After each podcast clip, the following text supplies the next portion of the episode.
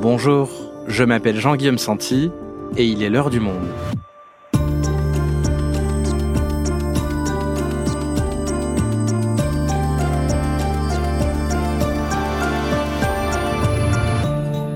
Aujourd'hui, la deuxième partie de notre double épisode consacré aux successions dans le monde des grandes entreprises familiales françaises. Hier, avec Raphaël Baquet et Vanessa Schneider, nous vous racontions une succession presque parfaite chez les Decaux, et pour ce deuxième épisode, c'est tout l'inverse. Chez les Gallimard, la transmission de la célèbre maison d'édition a donné lieu à des guerres fratricides dont certains membres de la famille ne se sont toujours pas remis. Les héritiers du capitalisme français, épisode 2, La famille Gallimard, un épisode de Cyrielle Bedu, réalisation Amandine Robillard.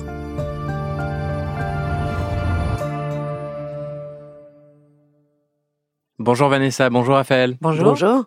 Alors, dans l'épisode de L'heure du monde d'hier, que l'on invite nos auditeurs à aller écouter, on s'est intéressé à une succession, celle de la famille Decaux, derrière la marque spécialisée dans la publicité urbaine JC Decaux, et vous la dépeignez comme une succession presque parfaite, avec trois frères très unis qui ont repris le flambeau du père, mais ça ne se passe pas toujours comme ça, et on va le voir aujourd'hui avec une autre histoire que vous avez racontée dans votre série d'articles Succession, c'est celle de la famille Gallimard. Aujourd'hui, en 2022, c'est Antoine Gallimard qui dirige cette prestigieuse maison d'édition fondée en 1911 par son grand-père, Gaston Gallimard. Pourquoi est-ce que vous vous êtes intéressé à cette entreprise? En quoi cette succession a-t-elle été compliquée? Alors les Gallimard, c'est une famille euh, mythique dans le monde de l'édition, dans le monde intellectuel, euh, dans la littérature. C'est une très très belle, euh, un très beau nom, une très belle marque, même si on n'est pas dans les chiffres d'affaires de nos autres entreprises familiales. Pourquoi elle nous a intéressés? Parce que on a tout de suite senti qu'il y avait une espèce de malédiction des successions, puisque pour faire simple, celui qui aurait dû à chaque fois diriger l'entreprise n'est pas celui qui finalement l'a dirigé. Et tout ça s'est fait sur euh, des drames, sur des conflits familiaux euh, très durs, sur des euh, déchirements. Et revenir là-dessus a été à la fois délicat, délicat pour les protagonistes qui vivent encore très douloureusement cette situation familiale, et délicat pour nous évidemment pour l'enquête puisque les faire revenir sur ce passé douloureux était un peu compliqué. En fait, on est parti d'un point de départ qui paraît anecdotique, mais qui révèle tout à fait la, la famille et ses conflits. Avant chaque assemblée générale euh, de Gallimard, du groupe, arrive une épaisse lettre euh, de Suisse envoyée à la direction où l'expéditeur passe au crible tous les chiffres, critique tous les choix, remet en cause les audits, la stratégie, distribue euh, les bons et surtout les mauvais points. Or, cette lettre, elle vient de Christian Gallimard, le frère d'Antoine, l'actuel PDG du groupe. Et Christian vit en Suisse où il s'est exilé il y a plus de 30 ans à la suite d'une brouille que nous avons entrepris de raconter. Il ne se remet toujours pas d'avoir été évincé de l'entreprise en 1984 et chaque année, il remet sur le tapis ses critiques et au fond ses regrets. Autant dire que le courrier reste en général lettre morte. Oui, personne ne lui répond jamais, mais c'est le, le maintien de cette brouille, le rappel de cette brouille inexorablement chaque année. Et vous avez pu le rencontrer? Oui, nous avons pu rencontrer euh, Christian Gallimard. Ça a été compliqué de le convaincre parce qu'il n'avait euh, jamais parlé à, à, la presse depuis euh, cette dispute très dure avec son père puis avec son frère. Il est venu nous voir à Paris où il n'était pas venu depuis plusieurs années et il nous a donné euh, son point de vue sur l'affaire qu'il a divisée euh, avec son frère. Ce qui était très frappant et très émouvant, c'est qu'il avait l'air euh, aussi blessé que si cette affaire s'était passée il y a quelques mois ou, ou, un an. 30 ans après, on voit que c'est toujours à vif. Les deux frères ne se sont plus jamais reparlés. Quand leur père est mort en 91, ils se sont retrouvés de part et d'autre de la tombe sans se dire un mot. Leurs enfants ne se connaissent pas, donc c'est euh, une rupture très profonde. Alors pour comprendre les ressorts de cette succession compliquée, j'aimerais qu'on revienne au tout début des éditions Gallimard. Alors qui était Gaston Gallimard et comment a-t-il fondé cette entreprise? On est vraiment là dans une famille qui est presque à l'opposé des Decaux. Les Decaux étaient basés sur un, self-made man, euh, Jean-Claude Decaux. Eux, au contraire, ils ont toujours été au cœur de la société intellectuelle parisienne. C'est Gaston Gallimard qui crée euh, la maison. Il est né en 1881. Lui-même, il a grandi dans une famille tout à fait bourgeoise. Son père était architecte, un grand collectionneur de livres rares. Lui-même, il côtoie, connaît, tisse des liens d'amitié avec les grands écrivains de son époque. Il est ami de Marcel Proust, d'André Gide. Et c'est lui qui va fonder cette maison, qui va tout de suite être une maison euh, très remarquée pour ses choix littéraires et ses succès d'édition. Alors, puisque c'est le sujet qui nous intéresse, comment est-ce que Gaston Gallimard va organiser sa succession? Gaston Gallimard, en fait, a euh, d'emblée, euh, dès euh, le lendemain de la Première Guerre mondiale, souhaité travailler en famille. Donc, il a fait venir son frère Raymond, ils partageaient le même bureau, et chacun d'entre eux a fait venir son propre fils, Claude, le fils de Gaston, et Michel, le fils de Raymond. Ils étaient d'ailleurs tous les quatre dans le même bureau, les deux fils et les deux pères. C'était pas idyllique, hein, autant les deux pères s'entendaient bien, autant entre les deux fils, euh, il y avait des tensions, euh, des portes qui claquent. C'était deux jeunes adultes très très différents. Claude n'avait pas été élevé par son père, mais par sa mère. Il était euh, beaucoup plus timide, introverti, alors que Michel était une personnalité plus flamboyante, ce qui fait que Gaston Gallimard, en fait, avait une préférence pour son neveu par rapport à son propre fils. Alors pas forcément une préférence affective, mais en tout cas, il le jugeait plus à de diriger un jour l'entreprise. Michel, c'était euh, l'ami des écrivains, euh, c'était à la fois le fêtard, mais en même temps quelqu'un de très cultivé, qui était vraiment dans le l'esprit des Gallimards, où on mêlait euh, à la fois grande bourgeoisie, réception festive, et puis où on était au cœur de la littérature. Mais rien ne se passe comme prévu, puisque en janvier 1960, sur une route de Lyon, Michel, le neveu pressenti pour la succession, meurt dans un accident de voiture. Il était avec Albert Camus, son meilleur ami, qui meurt à ses côtés. Et bien sûr, soudain, Gaston perd le successeur qu'il s'était choisi. Albert Camus n'avait que 46 ans quand il trouve la mort sur cette route de Lyon le 4 janvier 1960. Ce jour-là, l'écrivain et son ami Michel Gallimard rentrent à Paris, mais arrivé au niveau de Villeblevin, la Facel Vega quitte la route et s'écrase contre un arbre. Ravagé de tristesse, Gaston n'a donc plus de choix. Il est obligé de se retourner vers Claude, le fils dont il ne voulait pas et qui lui succédera dans les années 60. Donc Gaston Gallimard choisit à contre-coeur son fils, Claude, pour lui succéder à la tête de son entreprise, et entre-temps, Claude, il a lui aussi eu des enfants. Et donc va s'amorcer après la première succession l'histoire de la deuxième, celle de Claude. Oui, parce qu'en fait, il y a eu un duo donc qui s'est formé et d'ailleurs qui s'est plutôt bien déroulé euh, finalement entre Claude et son père Gaston. Euh, Gaston euh, va mourir très tard, donc Claude va accéder à la tête de l'entreprise au bout de 20 ans avec son père. Donc il est déjà assez âgé quand il récupère la, la pleine possession de l'entreprise.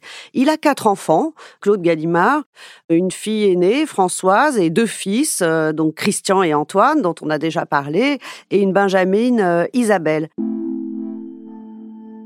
Comme son père, en fait, il reproduit un peu le mécanisme familial. C'est quand on est un Gallimard, on travaille chez Gallimard. Il y a cette espèce de d'idée qui perdure à travers les générations que euh, voilà, on est un Gallimard, on travaille euh, pour les Gallimards. Donc euh, sa fille aînée, Françoise, a très vite un bureau au sein de la maison, comme on l'appelle. Elle n'est pas du tout pressentie pour être héritière, puisque à l'époque on pense rarement aux filles, y compris dans les milieux intellectuels. Donc ce choix est écarté euh, très très vite. Les deux autres garçons rentrent aussi euh, dans l'entreprise et d'emblée, l'un se détache, en tout cas aux yeux de Claude, le père. C'est Christian qui apparaît très vite comme le fils préféré.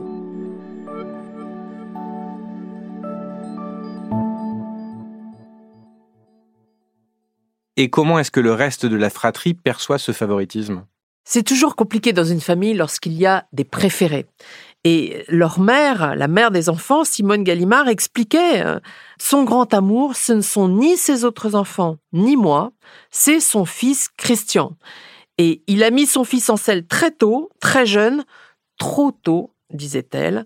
Et c'est vrai que cette façon de pousser Christian au détriment des autres, évidemment, va instiller une forme de jalousie entre les enfants, parfois une forme de contestation, et c'est ce qui va exploser quelques années plus tard.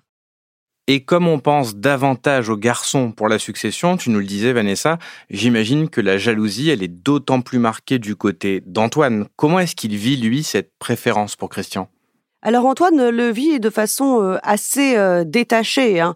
Il voit que son frère euh, s'investit à fond dans l'entreprise Gallimard. Lui, il est davantage intéressé par la politique. Il fréquente Guy Debord, les situationnistes. C'est un jeune homme qui aime les belles voitures, les belles femmes, qui prend goût à la vie. Donc il regarde son frère s'investir à fond et il n'essaye pas du tout de lui contester sa place. Dans les deux versions qu'on a recueillies des deux frères, ils s'accordent sur un point, c'est qu'ils ne se sont jamais entendus. Et l'un comme l'autre disent que depuis tout petit, euh, ils n'ont jamais eu de goût commun, euh, ils avaient des caractères opposés, il n'y a jamais eu de d'entente. C'est quand Christian va être brutalement chassé de l'entreprise par son père que Antoine va apparaître comme une euh, solution de rechange et comme un successeur désigné. Mais alors, je ne comprends pas parce que vous nous disiez que Christian était le favori, le préféré, et tu nous dis qu'il est brutalement chassé de l'entreprise. Quel est le ressort de ce retournement de situation euh, presque hollywoodien là? La jalousie, les rivalités sont des sentiments qui minent cette famille, et on l'a bien vu dans cette espèce de syndrome de répétition. Effectivement, Claude prend peu à peu ombrage au fait que Christian Gallimard, au fond, au bout d'un moment, commence à diriger seul. Il veut moderniser la maison, il est parfois assez brutal aussi dans ses manières de faire, mais enfin, en tout cas, il veut mettre la maison au goût du jour, et Claude Gallimard trouve que ça va trop vite. Il voudrait euh, un peu plus de révérence probablement à son égard, et il va effectivement alors que c'est lui qui l'avait mis en place, chasser euh, le successeur qu'il s'était choisi. Et en faisant ça, il réintroduit au fond les rivalités entre la fratrie, puisque en chassant Christian, il faut qu'il y ait un remplaçant, et c'est Antoine qui va s'imposer.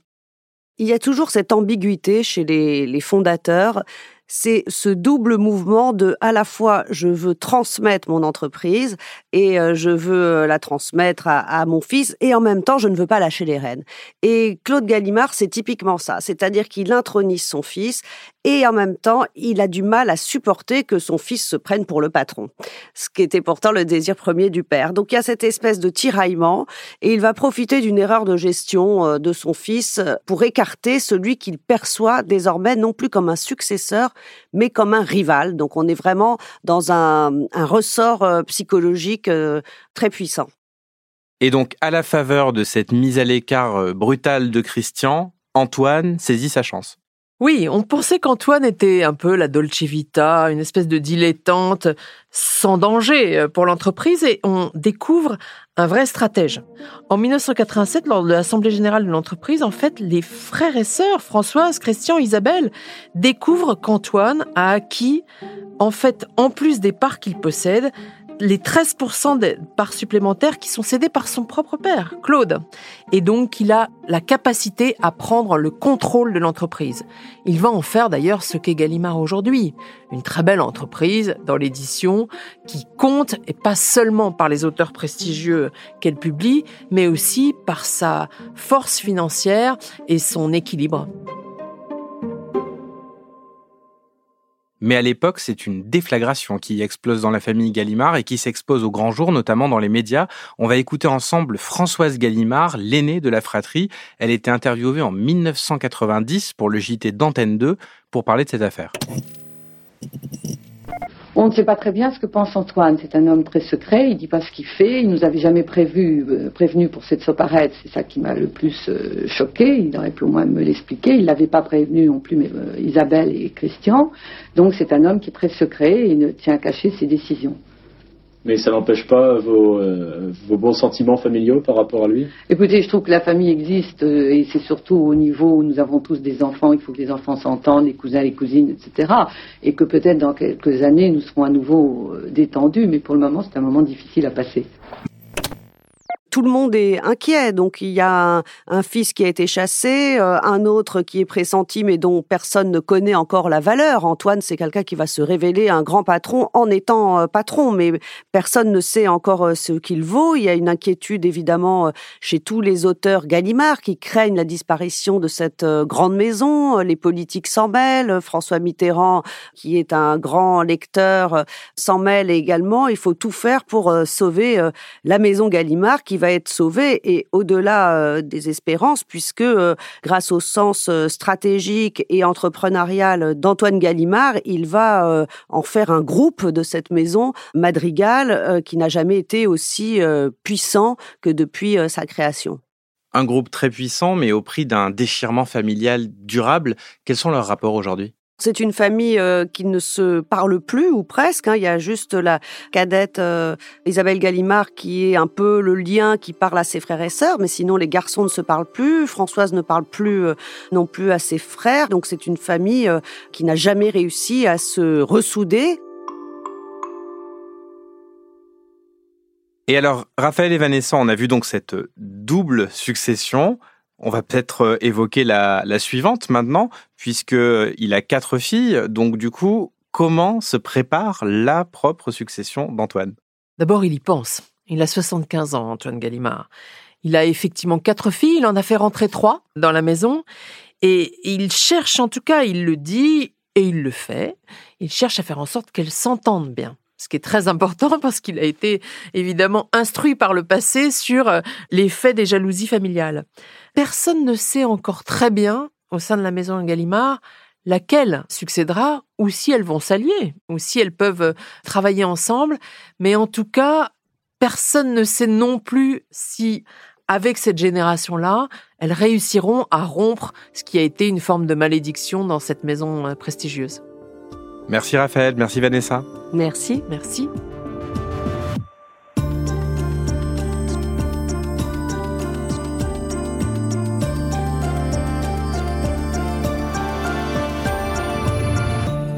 Voilà pour les Doco et les Gallimard, mais Raphaël et Vanessa ont enquêté sur bien d'autres familles, Bolloré, Arnaud, Lagardère, Hermès, et vous pouvez retrouver toutes ces histoires d'héritage et de familles qui se déchirent dans notre série Succession sur le monde.fr et désormais en livre dès le 5 octobre en librairie avec donc Succession aux éditions Alma Michel avec des histoires revues et enrichies.